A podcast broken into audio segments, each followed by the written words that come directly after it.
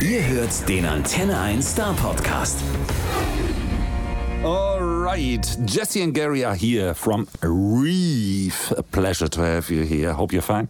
Yeah, good. Very good. Thank you Hello. for having us. The first question is a question we ask every artist here, just for, for a little warming up. Okay. You have to describe yourself in three words, not four, not two, three, please, if possible. Okay. Tired, happy, sweaty. uh, I'm going to go for uh, good looking, Ah. talented, and Okay, mo- three modest. What's the third one? Lies. Good looking, talented. Over. um, so, you have a new album with you, Revelation. 18 years since Getaway. What took you so long? Please reveal. oh, wow. Um, well, we, we toured out in Japan in 2003, came home, did a few shows in Europe, and decided to take a rest. Um, I made three records with the bass player, Jack. Uh, we did two Stringer Besant records, one Them Is Me record. And in 2010, we had a telephone call from Live Nation, the promoter, asking us whether we'd do some shows. We said yes. They sold out. We couldn't believe it after all that time. Um, and we haven't really stopped since then. We, we did the festivals, uh, Glastonbury and Isle of Wight, and a couple of UK tours, and then decided it was time to create, uh, make some new music. So here we are. Uh, in fact, the new album is very uh, diversified from heavy blues rock to gospel, a lot of styles, and they all fit you well. Uh, that makes the album extreme fascinating to me. But was that your intention, or did it happen just by fate? Um, yeah, I think uh, it's definitely happened by fate, and we worked a lot of this, worked on a lot of the songs for some for a couple of years. And we played them in front of uh, our audiences around the UK mainly, so we could see the reaction from band to crowd. And um, I think the, the songs just kind of um, stuck out, didn't they? Yeah, the ones you know when when people in the gig went to the bar. Yeah. Ditched the song. When people looked excited, we kept it. We kept it. And I think you got to give some credit to George as well, right? Oh, I mean, massive. George, yeah. Draculius, the producer, really helped us select the songs. Yeah. Um, and, and he's the guy that knows all the choirs. So, I yeah. should have said that, really. That's the main reason, yeah. So you're doing the same like the uh, radio stations, testing the music. Yeah, exactly. Yeah, see what people think. Ah, and it works. It works. Yeah. Uh, How I Got Over was the first single on the album back in 2016. Very successful in England, by the Mm, Yes. way. Was the success in England the kind of encouragement for the rest of the songs? Yeah, it was, Yeah. it's kind of a stepping stone that song. So uh, we started working with George and recorded that song first. We hadn't released anything for a long time, so that was kind of our maybe the key to the door to remind people who we were. Our biggest song, "Place Your Hands," has obviously got a gospel choir on it, and our management and George suggested that we try uh uh, to do our own version of the Clara Ward song "How I Got Over," um, and that's what we did. We tweaked the lyric a little bit and, and jammed it out. And it's funny when they asked me to sing it, I was like, "Oh no, Yeah. what next? James Brown?" I mean, Yeah. th- these are some of the best singers in the world, and you may be familiar with the Aretha Franklin version of this song. And uh, yeah, it was a good a good starter for ten. And when that was so successful, uh, we decided to carry on and make a record. Yeah. And and uh, did, did you have a contract even in that moment, or you didn't have? No, we just did it under our own steam, didn't we? For fun, For fun. Just for fun. just for fun. Testing the, retesting the water. and just for fun, you're again here.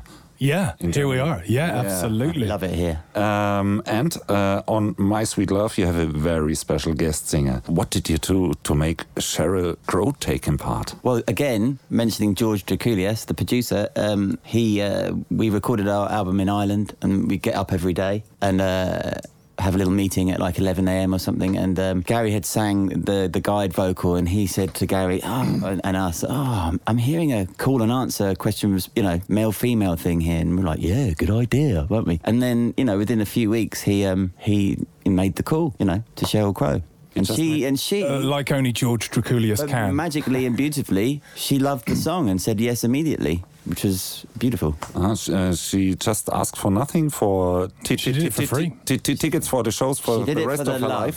for the love of music. She's actually playing the UK while we're here, so it's a real it's a shame in a way that we can't go and see her. But Uh-huh. obviously, we're really happy to be here, Germany. Yeah, Eh, But, but but but maybe you're in the same town uh, when you're playing a concert and one day it's going to happen. I'm sure. Yeah. Um, uh-huh. I'll make it happen.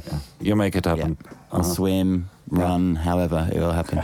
Tr- tr- try to give her something like lifetime pizza or Yeah, yeah, yeah, yeah, exactly. anything like that. Yeah. Precisely.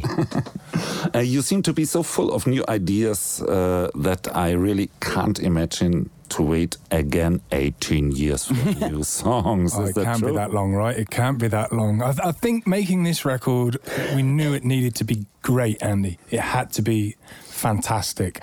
Uh, it wasn't okay just to have three or four good songs and fill out an album after such a gap. Um, and when you come back um, for making new music, you really want to grab people's attention um, and try and write the best songs you can. And, and as you get older as a musician, that is quite an interesting place to be. How can we make uh, a song the best it can be? So, for example, with Revelation, the title track, that song came out really quickly. We, Yeah. we wrote it in about 10 minutes, all in the same room. And that really was the catalyst for the record Yeah. to really start writing. But with the lyric, I looked at it and tried to use broad strokes, make it almost cartoonish because it's such a uh, hard rock song um, that I wanted to make it fun, uh, and, and that's what we've tried to do. And then it- let each song. Uh, take you down different alleyways and not be frightened of, of exploring. And, and maybe that's why the album is so diverse, you know? And Re- Revelation, because you're talking of it, uh, I, I read a critic where someone uh, said it sounds like Bon Scott. Is that a Ah, I'm compliment so happy. to you? Oh, Yeah. He was my first, and I'm not just saying this, he was my first hero. Um, as a teenager growing up, my first record I had was High Voltage, and Bon Scott uh, was everything to me. I, I found him so exciting, his voice and the band ACDC. Um, and when I bought Dirty Deeds Done Dirt Cheap, there's photographs of them inside after a gig when they're all sweaty and they've got their eyes blacked out. So cool to a 14 year old. So, Yeah. yeah, I'm down with that. So, so, so you sound like your old hero. It's, it would be like uh, if, if Bruce Springsteen would sound like Bob Dylan. Uh, I hope so. Cool. okay, Yeah. Jesse, you're the Hello. newest member of Reef. Yes. How did they make to join the band? Oh well, our drummer Dom, he um, he's a very old friend of mine, Dominic Greensmith, and uh, I've known him for well over ten years now. And I met Gary and Jack a couple of times at concerts and things. And um, they Kenwin, lovely Kenwin, had left the the band to do his band Goldray, and um, they had some concerts, six gigs I think it was, to finish, and they held auditions. And so I think they had eight guys, and Dom rang up and said, "Oh, can you just come and have a go?" And I'd ne- I honestly, I'd never thought of actually trying myself. I was like, "Oh, uh, yeah, I guess I could. Yeah, that'd be amazing." Put the phone down. Oh my god, you know. So I learnt a few of the songs, and um, it sort of took about walked in the room. I remember and we played three songs, and it just felt. The chemistry felt great, and um, Jesse walks in with this battered old Vox amp. uh, um, it was an old Plugged it in. Marshall amp. Oh, was it actually. Marshall, was it? I had to go and buy it because I'd sold all my stuff for long, long story. And um, yeah, plugged in and I played um, Come Back Brighter, I Would Have Left You and Place Your Hands. And, And we then- jammed and then we had a kinda jam. wrote a song, didn't we? And I think that's what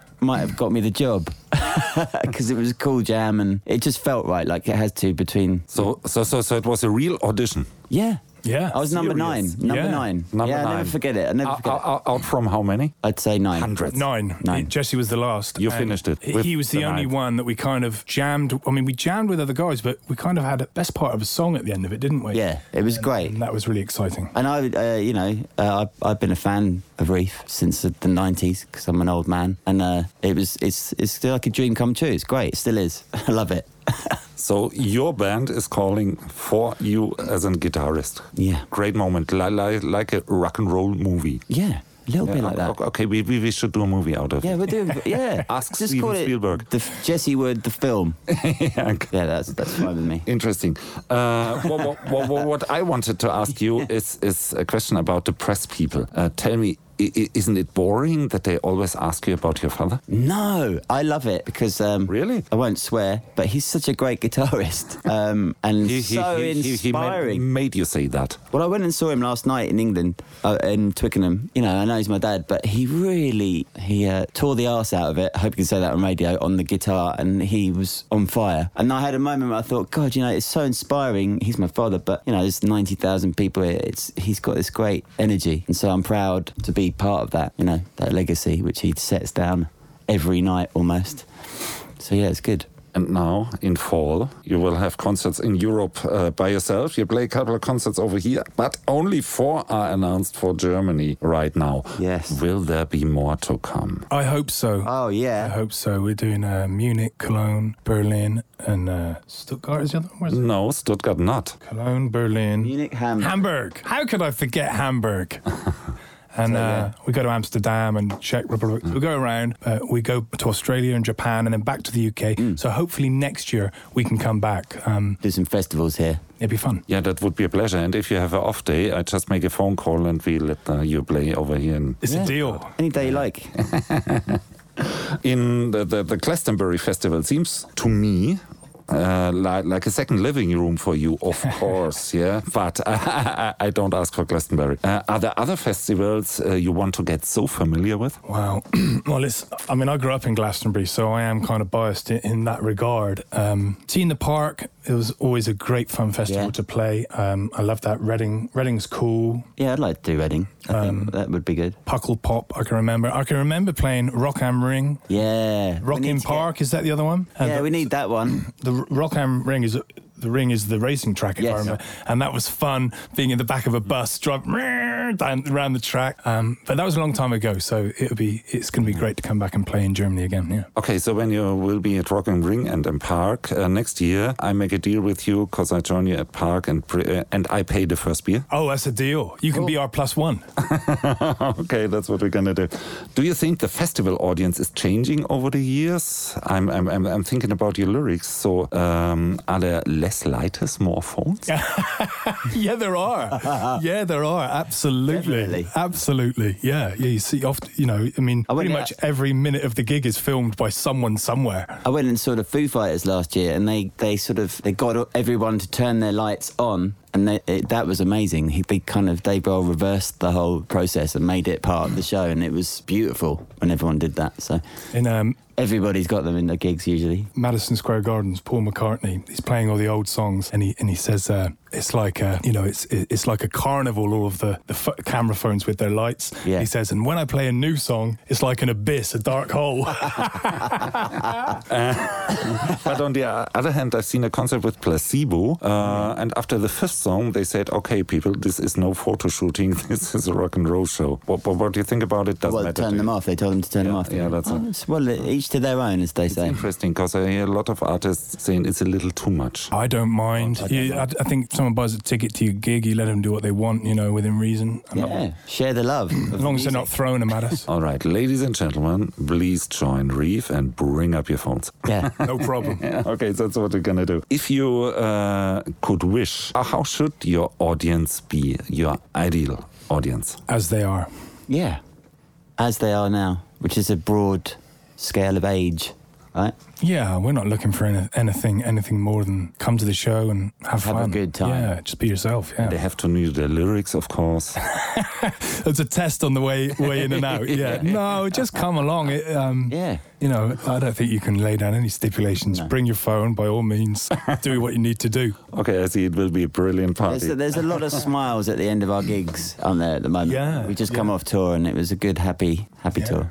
You have so many different songs that I uh, wonder uh, how you get the inspiration to your songs. More on the writing desk or under the shower, or how do you write? things?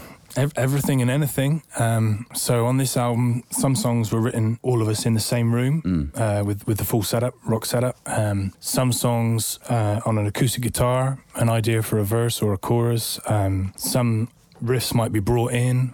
Um, we've done a you know tried a couple of different cover versions. Um, so anything really. Uh, same with the audience. Same with the song. It's just about with the record. It's really cool to make a record, and when you press play, to feel really good about it. And that is the only thing that matters, you know? Like with the audience, turn up. That's the thing that is amazing. Be yourself with the songs. Just let you know, let them be, let them come out. Uh, it doesn't mean you don't think about it. We want to make the best songs we can, and we've thrown away a shed load to get to where we are. Um, but now, when I press play, I feel really happy. So Yeah. so it's it's kind of like a flowing process. yeah, um, It feels fun, then it's okay. Yeah, you might have an idea uh, for a lyric before you start a song, but often the mood of the song comes out in the music and uh, instructs you where to go lyrically, if that makes sense. So I want to ask you about other people's songs, but a special one. What is was the first song you ever bought by your own money? That would be an album by Pearl Jam called Ten. I just went and saw them in London as well. They were amazing. So if you ever listen to this, Eddie, you're amazing. Uh, but yeah, that's like that's what I can remember because I was what uh, I don't know how old I was. 15 or 16 at the time but that I, I used my own money to get that before that the song i remember my mum playing me was David Bowie's Let's Dance. And I remember, I don't know how, that was early 80s, wasn't it? And um then the guitar on that, I loved it. And then later on in life, I found out it was Stevie Ray Vaughan played the guitar on that. And Nile Rodgers was the producer. So there you go. There's two answers for one, one for free. Well, that's cool because I kind of already told you mine. Mine was high voltage ACDC. I had it on a cassette tape and I played it to death. And also, um, Rock and Roll Singer, the song, second song on the album, I've kind of used that as a roadmap for my life. You know, from 14, I, I, I read the lyric, learnt the lyric, and I thought, yeah, I'm going to follow. I'm going to follow this. That's exactly a way of life. The Yeah. philosophy. Yes. So uh, the next question is is, is kind of like uh, obsolete because I want to ask you if you have any musical idols. Oh my goodness me. Please say no. you Well- would be you would be the first artist who, who would say no. No, I mean, I, s- I said Bon Scott. I like Fred Hibbert, Toots and the Maytals, um, James Brown. If you listen to uh, Live at the Apollo, um, it's still now, I- it's, I never get tired of that record. The performance, technically, as a singer, is absolutely incredible and beautiful. Um, so there's a couple for me. obviously my dad and Keith Richards, uh, George Harrison. I'm talking guitarists. George Harrison, Lowell George, Gary Stringer, He paid you for that. Mike McCready, and Stone Gossard from Pearl Jam. You know, uh, oh, and John Frusciante from the Red Hot Chili Peppers, and uh, you know Ken Winhouse, who is the former guitarist of this band. I love Reef before I joined the band, so I'm going to say Ken Winhouse. Who's out there at the moment? I get that. That'll do. Bob Marley. You know, Jimi Hendrix. Small names. I Yeah. can't do one though. In answer to your question, you can't have one. You have to But, have but, but lots. it's nice. E- e- Every musician has someone who is an idol. Yeah. I, I never met one without one. So it's it's it's Yeah. kind of like a big family. Yeah, and it's a way in, isn't it? It's a way in. It's Yeah. what gets you excited. yes, absolutely. The last question I do to every artist who's visiting us is a mind game question. Uh, if you had a chance to talk to anyone, doesn't matter if alive or dead, real or fiction, uh, who would it be and what would you talk about? about Freddie King and ask him uh, if he really was related to BB. and if not, why did you make it up? I suppose it's a way in, right? Uh, who would you ask? Jimi Hendrix for me. Oh, yeah, man, that's a good shout. I'd like to hang out with him back in the 60s and play guitar and learn some chops. And try, John and try- Bonham, try John and Bonham. figure it out from him playing left-handed, right-hand guitar. So you can change Yeah. left and right. Like try and Ah, figure cool. it out. Like, huh? What, what would be cool in the shows? yeah. So thanks a lot for being there. Thanks You're welcome. a Thank lot for coming to Stuttgart next You're time. most welcome. Yeah, we're going to put it on, right? So- Timo, we're going to Yeah. put it on the list for the next time. We're coming to Yes. Stuttgart. Yeah. So see you next time. Thank you. Cheers, Andy. Thank you very much. Der Star Podcast bei Antenne 1.